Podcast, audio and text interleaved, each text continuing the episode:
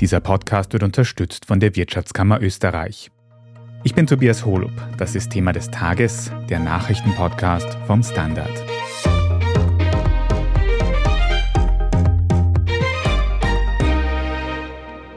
Republicans are advancing towards control of the House, but by smaller margins than perhaps some had forecast. The Democrats, meanwhile, have flipped a Senate seat in Pennsylvania. Mit dem sprichwörtlichen blauen Auge sind die US-Demokraten von Präsident Joe Biden bei den US-Kongresswahlen davongekommen. Ja, das schaut aus, als ob die Demokraten wirklich kein schlechtes Ergebnis gefahren haben. Die haben allerbeste Chancen, noch im Senat die Kontrolle zu haben. Der rote Tsunami ist ausgeblieben.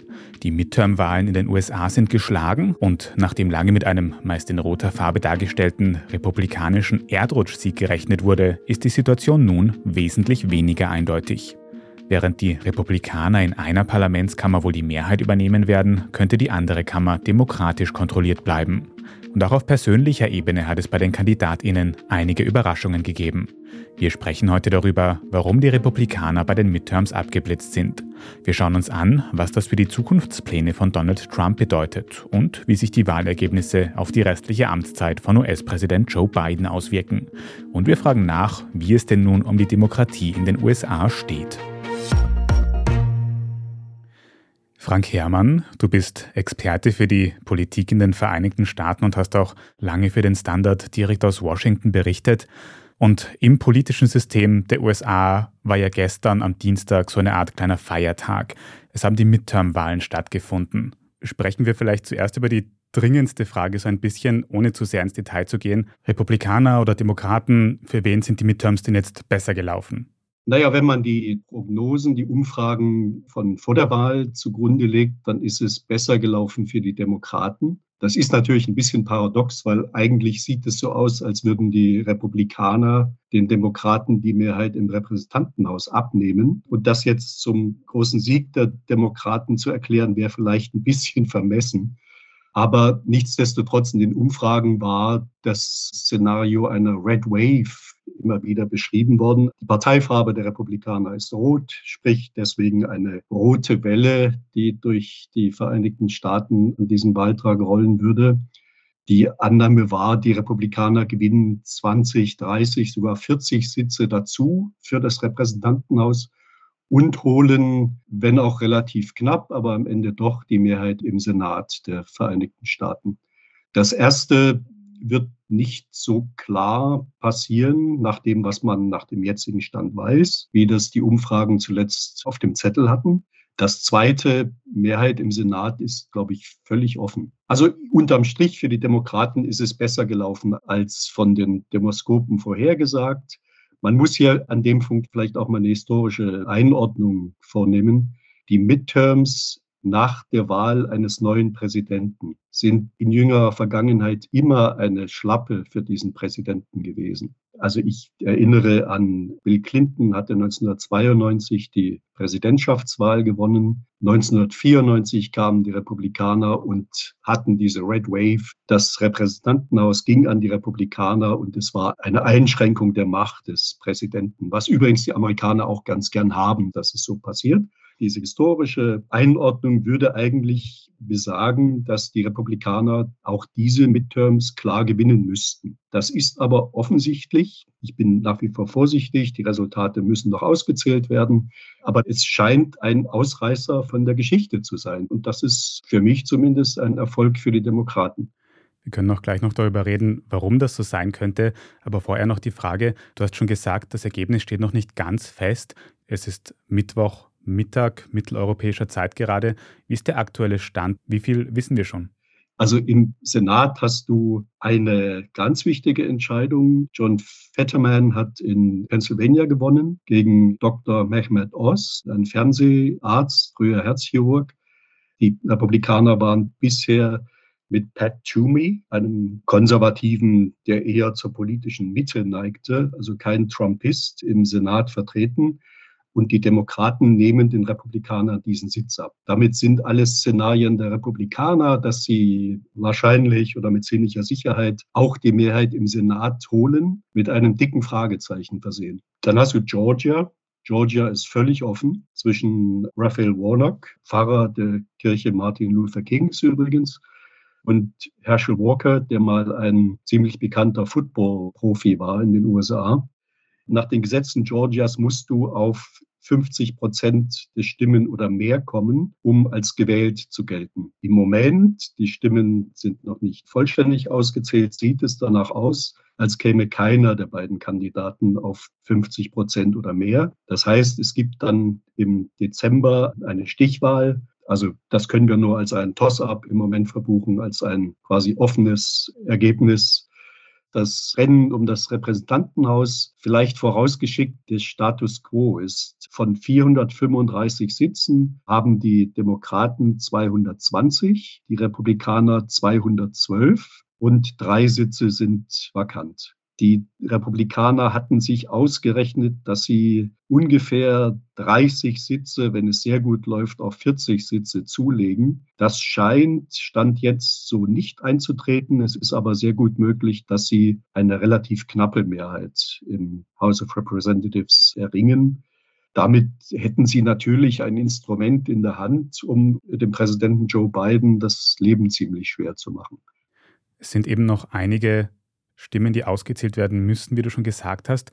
Aber vielleicht kannst du uns mal ganz grundsätzlich erklären, auch für Menschen, die sich nicht so gut mit dem US-amerikanischen Wahlsystem auskennen. Du hast schon das Repräsentantenhaus angesprochen, den Senat.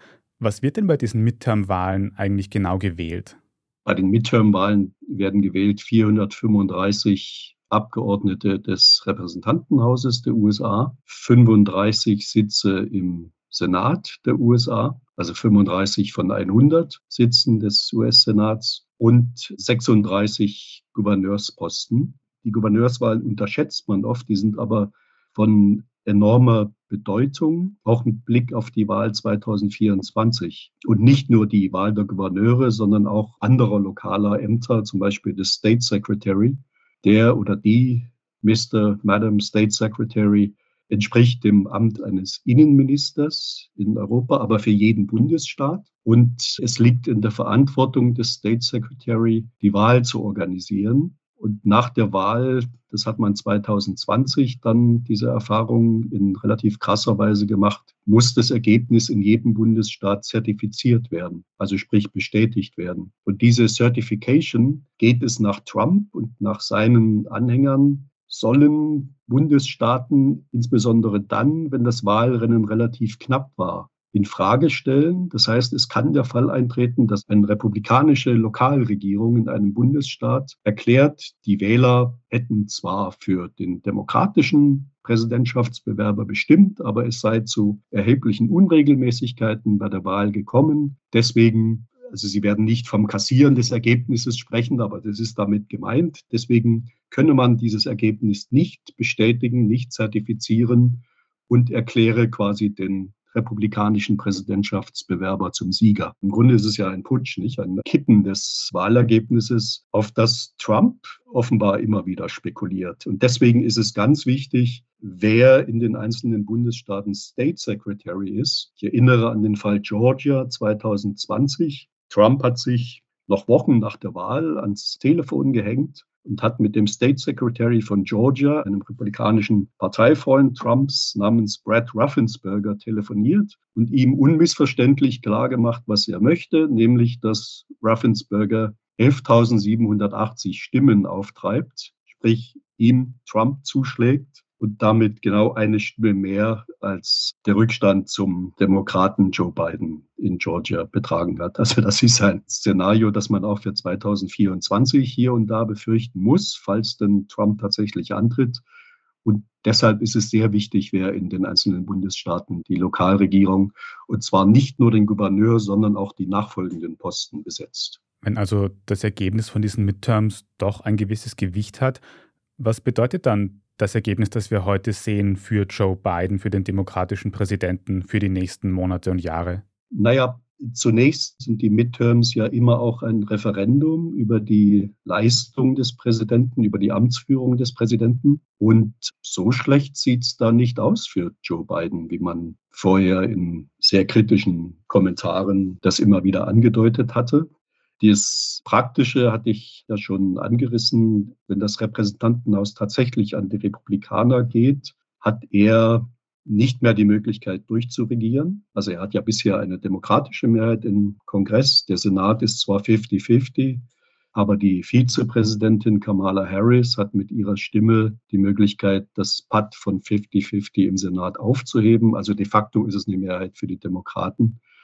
Wenn zumindest das Repräsentantenhaus kippt und an die Republikaner geht, muss man erwarten, dass Biden bestimmte Gesetze nicht mehr durchsetzen kann. Die Power of the Purse, wie die Amerikaner sagen, also die Macht der Geldbörse, das heißt, Befugnis, alles, was mit Finanzen zu tun hat, zu entscheiden, liegt nicht beim Weißen Haus, sondern liegt beim Kongress. Und wenn eine Kammer des Kongresses praktisch an die Oppositionspartei geht, von der Oppositionspartei dominiert wird, muss man mit erheblichen Einschränkungen rechnen, was mögliche Finanzpakete, die sich das Weiße Haus so einfallen lässt, angeht. Man kann dann eigentlich nur noch von einer Blockade wahrscheinlich ausgehen. Das wird dann sehr interessant, wenn die Frage der Hilfe für die Ukraine auf dem Prüfstand steht. Also bis Dezember ist es noch alles klar, dann sind ja die Demokraten noch in der Mehrheit im Repräsentantenhaus. Aber was wird dann ab Januar? Also wird eine republikanische Mehrheit im Abgeordnetenhaus, dem Weißen Haus, quasi die Hilfspakete für die Ukraine, die man anpeilt, verweigern. Ich bin mir nicht so sicher, dass das so passieren wird, weil es auch innerhalb der Republikanischen Partei doch erhebliche Differenzen gibt in diesem Punkt. Du hast auf der einen Seite eine Abgeordnete Marjorie Taylor Greene aus Georgia, die also zum wirklich weit rechts angesiedelten populistischen Camp zuzurechnen ist. Marjorie Taylor Greene sagt, wenn wir das Haus dominieren, gibt es keinen Penny mehr für die Ukraine. Das glaube ich nicht, dass das so kommt, denn innerhalb der Republikanischen Partei gibt es eine relativ starke Fraktion von Leuten, die durchaus befürworten, was man der Ukraine an Hilfe leistet. Das ist im Senat Mitch McConnell, um nur einen Namen zu nennen. Das sind quasi Republikaner der Nicht-Trump-Schule, also sprich in diesem Fall außenpolitisch gesehen der nicht-isolationistischen Schule. Trumps Motto ist ja America First. Einige sagen, der Rest der Welt geht uns gar nichts an.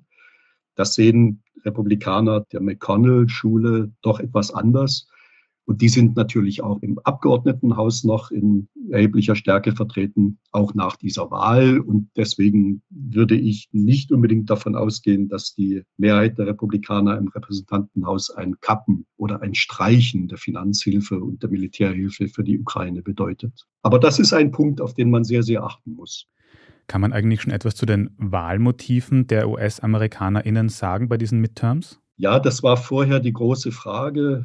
Barack Obama hat das auf den Punkt gebracht bei einer Wahlkundgebung. Democracy is on the ballot, also die Demokratie steht auf dem Stimmzettel.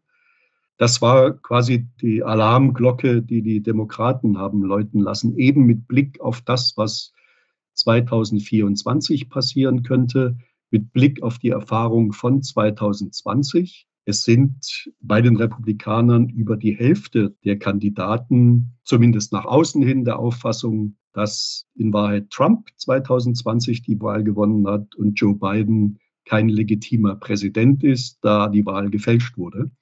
Ob sie tatsächlich so denken, ob sie das nur sagen, weil Trump immer noch diese Macht hat über große Teile der Partei und sie es sich mit Trump nicht verscherzen möchten, weil dann könnte ja ihre eigene politische Zukunft gefährdet sein.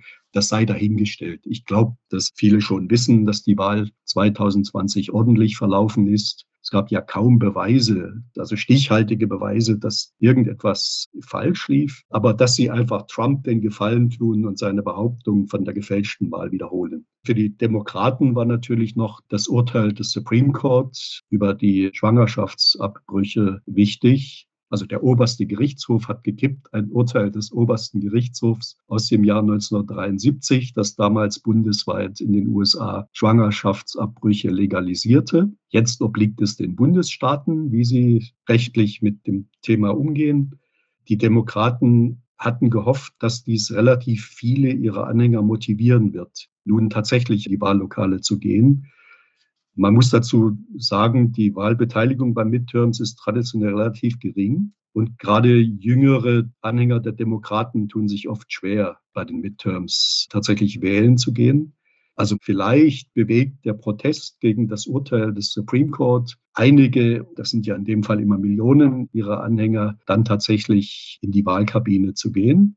Die Republikaner hatten sich ausgerechnet, dass die hohe Inflation, die man ja auch in den USA zu verzeichnen hat, ihnen eindeutig in die Hände spielt. Und ein Thema, das Trump schon im Wahlkampf 2020 sehr, sehr prominent bespielt hat, die Kriminalität. Es gibt einen gewissen Anstieg der Kriminalität in amerikanischen Großstädten nach der Pandemie, wenn wir mal jetzt von einer postpandemischen Phase überhaupt reden können. Und die Republikaner hatten versucht, diesen Anstieg der Kriminalität auszuschlachten, indem sie Biden einen President soft on crime, also einen Präsidenten, der sehr locker mit Kriminellen und mit dem Verbrechen umgeht, zu charakterisieren. Ehrlicherweise muss man sagen, das wird die Analyse der nächsten Tage zeigen, was denn tatsächlich die Wähler motiviert hat, wie zu wählen und was tatsächlich das für die Republikaner doch relativ ernüchternde Ergebnis erbracht hat. Da jetzt einen Schnellschuss abzugeben, das glaube ich wäre falsch. Keine Schnellschüsse, aber noch eine ausführlichere Analyse, welche Rolle denn Donald Trump in diesen Midterm-Wahlen gespielt hat, werden wir gleich noch hören, nach einer kurzen Pause. Bleiben Sie dran. Good morning from New York. Marhaba min Abu Dhabi. Ni hao aus Shanghai. Konnichiwa. Jambo aus Kenia. Shalom aus Tel Aviv. Und hallo aus Wien beim Podcast Austria ist überall. Mein Name ist Christoph Hahn. Begleiten Sie mich auf akustische Geschäftsreise und erfahren wir gemeinsam, warum in Kenia von einem Meeting gebetet wird, was es mit dem 4G-Empfang in der arabischen Wüste auf sich hat und vieles mehr. Kommen Sie mit, Austria ist überall, überall, wo es Podcasts gibt. Frank, Du hast jetzt schon öfter angesprochen, dass der ehemalige Präsident Donald Trump auch in diesem Midterm-Wahlkampf eine sehr große Rolle gespielt hat. Würdest du sagen, dass Donald Trump auch jetzt noch bei den RepublikanerInnen quasi den Ton angibt? Ja, du hast genau die entscheidende Frage formuliert. Gibt er immer noch den Ton an? Ich glaube, das weiß keiner verlässlich. Trump ging davon aus, dass es so ist. Viele Beobachter gingen auch davon aus, dass es so ist. Aber wenn man sich anschaut, welche Trump-Kandidaten gewonnen und verloren haben, dann ist das zumindest ein sehr gemischtes Ergebnis, mit dem ein Donald Trump nicht zufrieden sein kann. Ich nehme mal Arizona, die Gouverneurswahl, Carrie Lake, immer wieder vorgestellt vor der Wahl, eine ehemalige Fernsehmoderatorin, sehr professionell in den Medien auftretend. Man hat sie genannt so das schönste Gesicht von Make America Great Again, der, der Mager-Bewegung. Sie scheint, aber das ist jetzt sehr früh, Stand der Auszählung relativ noch unklar, noch nicht vollständig. Sie scheint das Rennen gegen die demokratische Rivalin zu verlieren. Dann Pennsylvania hatte ich ja schon erwähnt. Der Fernsehdoktor Mehmet Oz verliert gegen John Fetterman. Auch hier ist das endgültige Ergebnis noch abzuwarten, aber er wurde schon quasi auch von den Fernsehsendern zum Sieger ausgerufen, Fetterman. Voss war ein ausgesprochener Trump-Kandidat. Trump mag Leute, die im Showbusiness oder im Fernsehen zu Hause sind. Da kommt er ja selbst her. Neben seiner unternehmerischen Tätigkeit als Bauunternehmer hat er ja sein großes Comeback gefeiert in der Wahrnehmung der Öffentlichkeit mit der Fernsehserie The Apprentice, nicht, die sehr erfolgreich war. Also er hat eine enge Bindung an Leute, die im Fernsehen zu was gebracht haben und die da schillernde Figuren quasi darstellen. Und Carrie Lake und Mehmet Oz sind genau solche Leute. Die hat er gepusht und wie es aussieht, haben sie verloren. Also es sieht für Trump da nicht so aus, dass Kandidaten, die er quasi zur Wahl empfiehlt und sehr dringlich zur Wahl empfiehlt, automatisch das Rennen machen. Und das schwächt natürlich seine Position in der Republikanischen Partei. Es gibt ein Gegenbeispiel, J.D. Vance in Ohio. J.D. Vance ist Autor eines viel beachteten Buches namens Hillbilly Elegy, das nach der Wahl Trumps 2016 zum Präsidenten das Milieu geschildert hat, in dem Trump zum Präsidenten gewählt wurde. Er galt so als der Erklärer des Trump-Phänomens. Warum kommt Trump bei kleinen Leuten, von denen viele, zumindest in der Familie, jahrzehntelang Demokraten gewählt haben.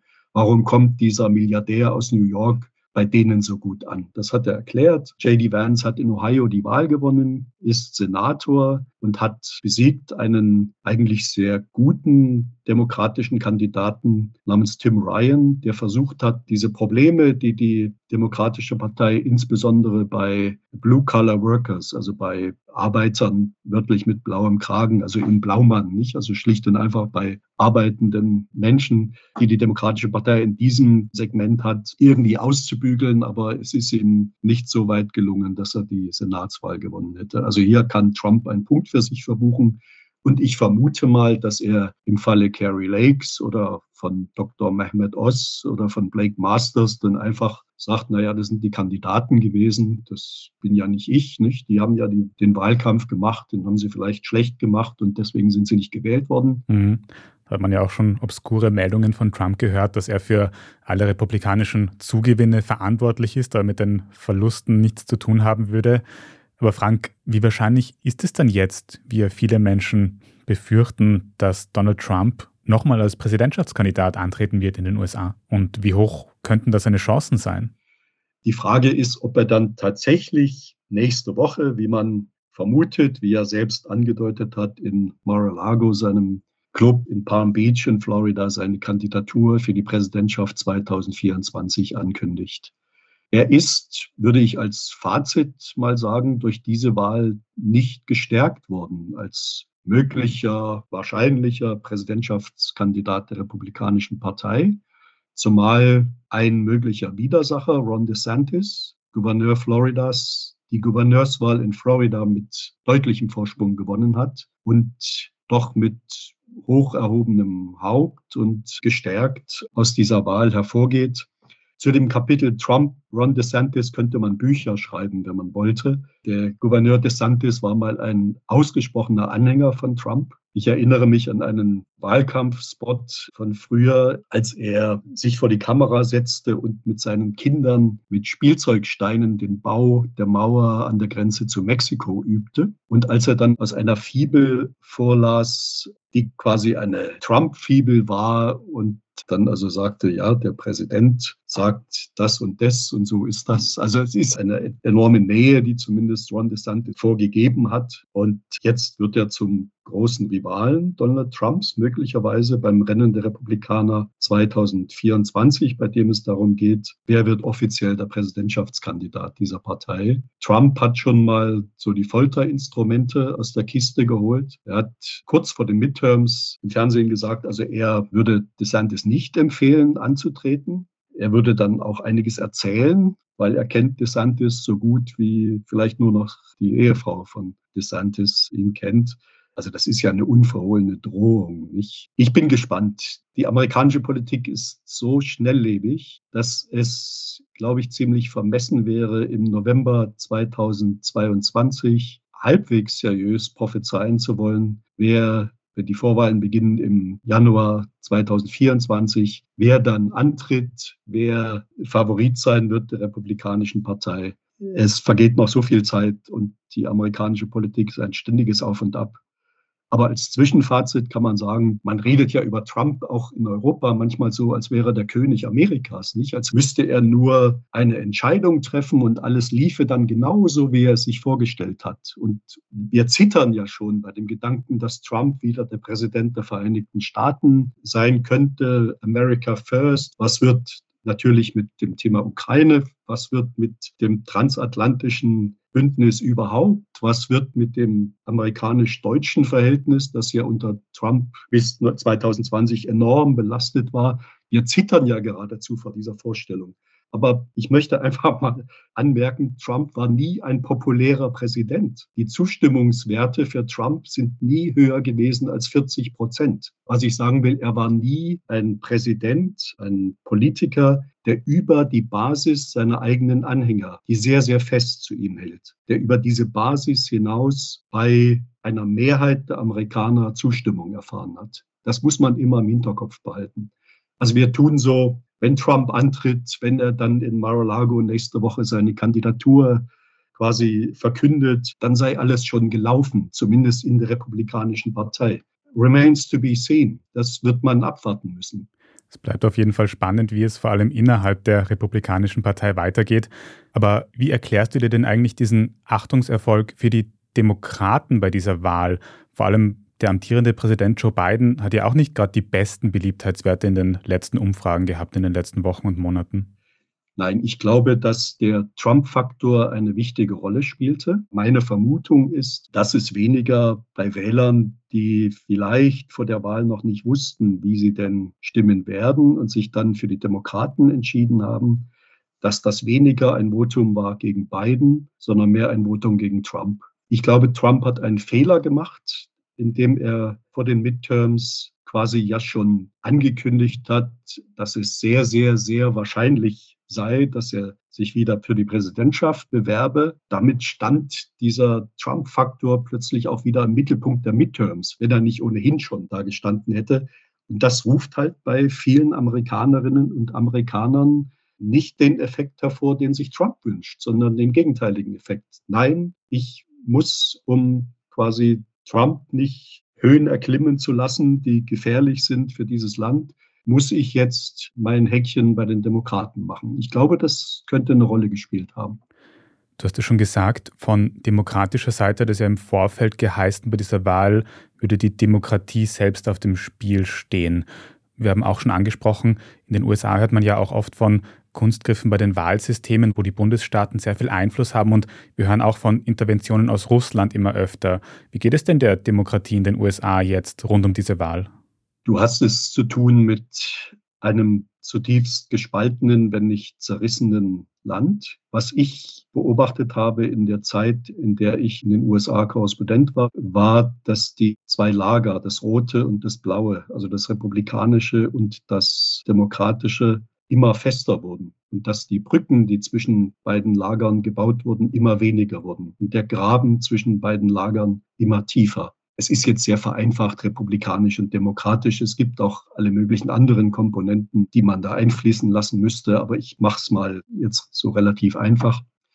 Und das finde ich ist eine sehr besorgniserregende Tendenz, denn die amerikanische Demokratie lebt wie jede andere auch von der Fähigkeit, Kompromisse zu schmieden. Und jede Demokratie lebt natürlich auch davon, dass der Wahlverlierer anerkennt, dass er verloren hat, um sich dann zu überlegen, was mache ich beim nächsten Mal besser, welches Programm präsentiere ich dann. Dann hat er ja noch mal eine Chance. Die nächste Chance kommt ja bestimmt nicht. Und Amerika ist ja immer das Land oder betrachtet sich ja immer als Land der zweiten Chance. Also diese Behauptungen, wenn einem das Ergebnis nicht passt, dass da irgendwas manipuliert worden sein muss, die ist natürlich höchst gefährlich. Und Trump hat sie 2020 wirklich in Extensio immer wieder bemüht. Und ich glaube, das ist die Gefahr für die amerikanische Demokratie. Ich denke nur daran, wie Trump 2020 die Briefwahl von vornherein quasi unter einer Art Generalverdacht gestellt hat. 2020 hattest du es mit sehr vielen, überproportional vielen Briefwählern zu tun, einfach wegen der Pandemie. Es gab viele Leute, die es vorzogen, nicht am Wahltag die Wahllokale aufzusuchen, aus der Angst, sich anzustecken und stattdessen lieber per Brief ihre Stimme abgegeben haben. Viele Bundesstaaten zählen diese Briefwahlstimmen erst frühestens quasi am Morgen des Wahltages. Einige wie Pennsylvania erst ab dem Abend des Wahltages damals. Die logische Folge ist, dass wenn die Republikaner in größerer Zahl in die Wahllokale gehen als die Demokraten, dass die Republikaner erstmal in den frühen Ergebnissen vorn liegen. Das kann gar nicht anders sein. Und dann kommen aber die Briefwahlstimmen, die ja erst nach und nach ausgezählt werden. In Pennsylvania im November 2020 hat das gedauert von Dienstag bis Samstag. Und erst am Samstag hat dann Pennsylvania Joe Biden zum Sieger erklärt. Und Donald Trump hat von vornherein seine Position klargemacht, das Wahlergebnis der Wahlnacht zählt. Und wenn es sich danach verändert, dann stinkt die Sache. Dann ist da was faul, dann ist manipuliert worden. Und er wusste genau, wie es um die Briefwahlen bestimmt ist und wann die gezählt werden und wie lange es dauert, dass die gezählt werden. Und das finde ich, da man damit rechnen muss, dass das dann, falls er antritt, auch 2024 ein Thema wäre, finde ich auch hochgefährlich für die Demokratie. Das ist auch für die Republikanische Partei neu. Bis zu Trump war es immer selbstverständlich, dass wenn man verloren hat, man die Niederlage anerkannt hat und dem Sieger gratuliert hat. Deswegen glaube ich, hat Barack Obama recht, wenn er sagt, Democracy was on the ballot. Es geht auch um die Demokratie. Insofern interessiert es uns jetzt natürlich auch sehr, wann das finale Ergebnis von diesen aktuellen Midterms feststeht. Kannst du uns noch einen ganz kurzen Überblick geben, wann ist denn das Endergebnis wirklich abgeschlossen? Ich nehme mal nur ein Beispiel Nevada. Nevada ist eine ganz wichtige Senatswahl, eine, bei der sich die Republikaner Chancen ausrechnen, den Demokraten einen Sitz abzunehmen. Das hat dann für die Mehrheitsverhältnisse im Senat natürlich Auswirkungen. Es könnte sogar das Zünglein an der Waage letztendlich werden. Zu Nevada. Nevada besteht aus sehr viel Wüste und Las Vegas, um das mal zuzuspitzen. Und in Las Vegas wird mit der Auszählung der Stimmen begonnen am Morgen nach dem Wahltag. Du hast eine Zeitverschiebung von, wenn ich mich richtig erinnere, neun Stunden zur mitteleuropäischen Zeit. Das heißt, du kannst in Las Vegas, Clark County ist der Wahlbezirk von Las Vegas, kannst du frühestens morgen mit annähernden Ergebnissen rechnen. Das könnte sich auch noch länger hinziehen. Bei einem sehr, sehr knappen Rennen kann es Tage dauern, bis das Ergebnis tatsächlich feststeht, weil es dann möglicherweise das Verlangen nach einem Recount auch gibt. Also es müsste dann nochmal gezählt werden. Wir erinnern uns an das Jahr 2000, Florida, da gab es das Duell zwischen George W. Bush und Al Gore. Das nochmalige Zählen angesichts eines sehr knappen Ergebnisses zog sich über Wochen hin, bis dann letztendlich der oberste Gerichtshof der USA einen Abbruch dieses Nachzählens erzwang und Bush zum Sieger dieser Präsidentschaftswahl erklärt wurde. Also mit anderen Worten, das kann sich lokal noch alles hinziehen. Die Konturen im Groben müsste man aber kennen, ich denke morgen, spätestens übermorgen. Ein bisschen wird es auf jeden Fall noch spannend bleiben, zumindest für das ganz finale Ergebnis dann. Aber vorläufig sieht man auf jeden Fall mal, dass die Republikaner weniger dazu gewonnen haben als vorher erwartet. Ein Achtungserfolg für die Demokraten. Vielen Dank dir für diese Analyse, Frank Herrmann. Danke. Wenn Ihnen diese Folge von Thema des Tages bis hierhin schon gefallen hat, dann abonnieren Sie uns doch gleich auf Ihrer liebsten Podcast-Plattform. Bei der Gelegenheit können Sie dann auch eine gute Bewertung dort lassen, das hilft uns nämlich sehr weiter. Danke dafür und jetzt dranbleiben. Wir sind gleich zurück.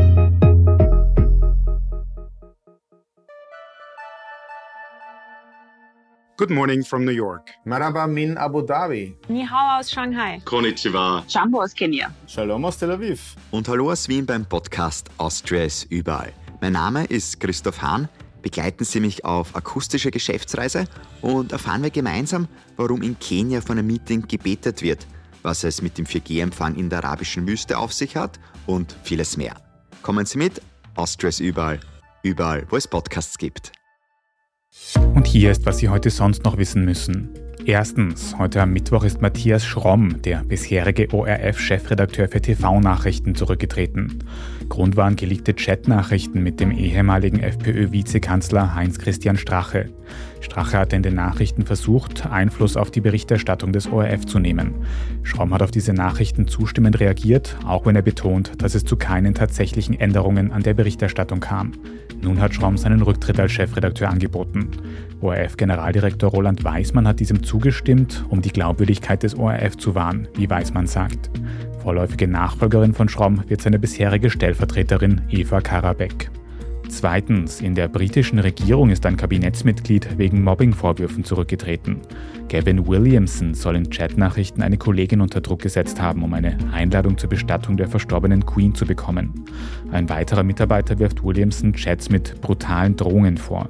Die Vorwürfe und Williamsons nun erfolgter Rücktritt bringen auch den erst kürzlich ernannten Premierminister Rishi Sunak in Bedrängnis. Der hatte seinem zurückgetretenen Kollegen erst vor kurzem das Vertrauen ausgesprochen.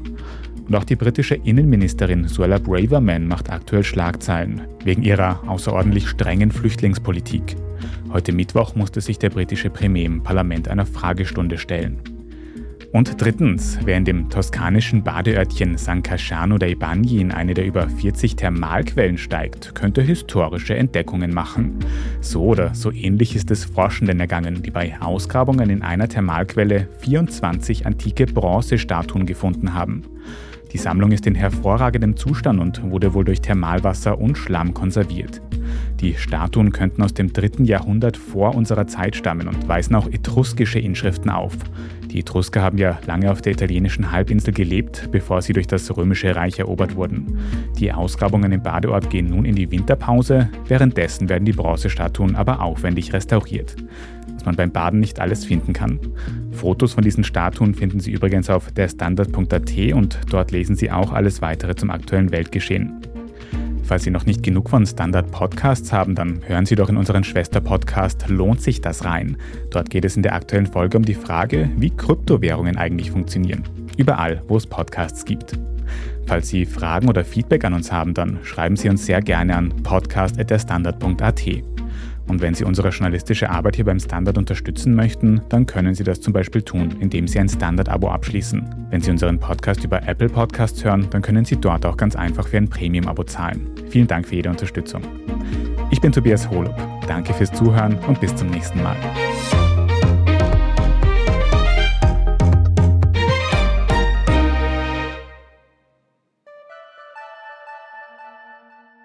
Good morning from New York. Marhaba min Abu Dhabi. Ni hao aus Shanghai. Konnichiwa. Jambo aus Kenia. Shalom aus Tel Aviv. Und hallo aus Wien beim Podcast Austria ist überall. Mein Name ist Christoph Hahn. Begleiten Sie mich auf akustische Geschäftsreise und erfahren wir gemeinsam, warum in Kenia von einem Meeting gebetet wird, was es mit dem 4G-Empfang in der arabischen Wüste auf sich hat und vieles mehr. Kommen Sie mit, Austria ist überall, überall, wo es Podcasts gibt.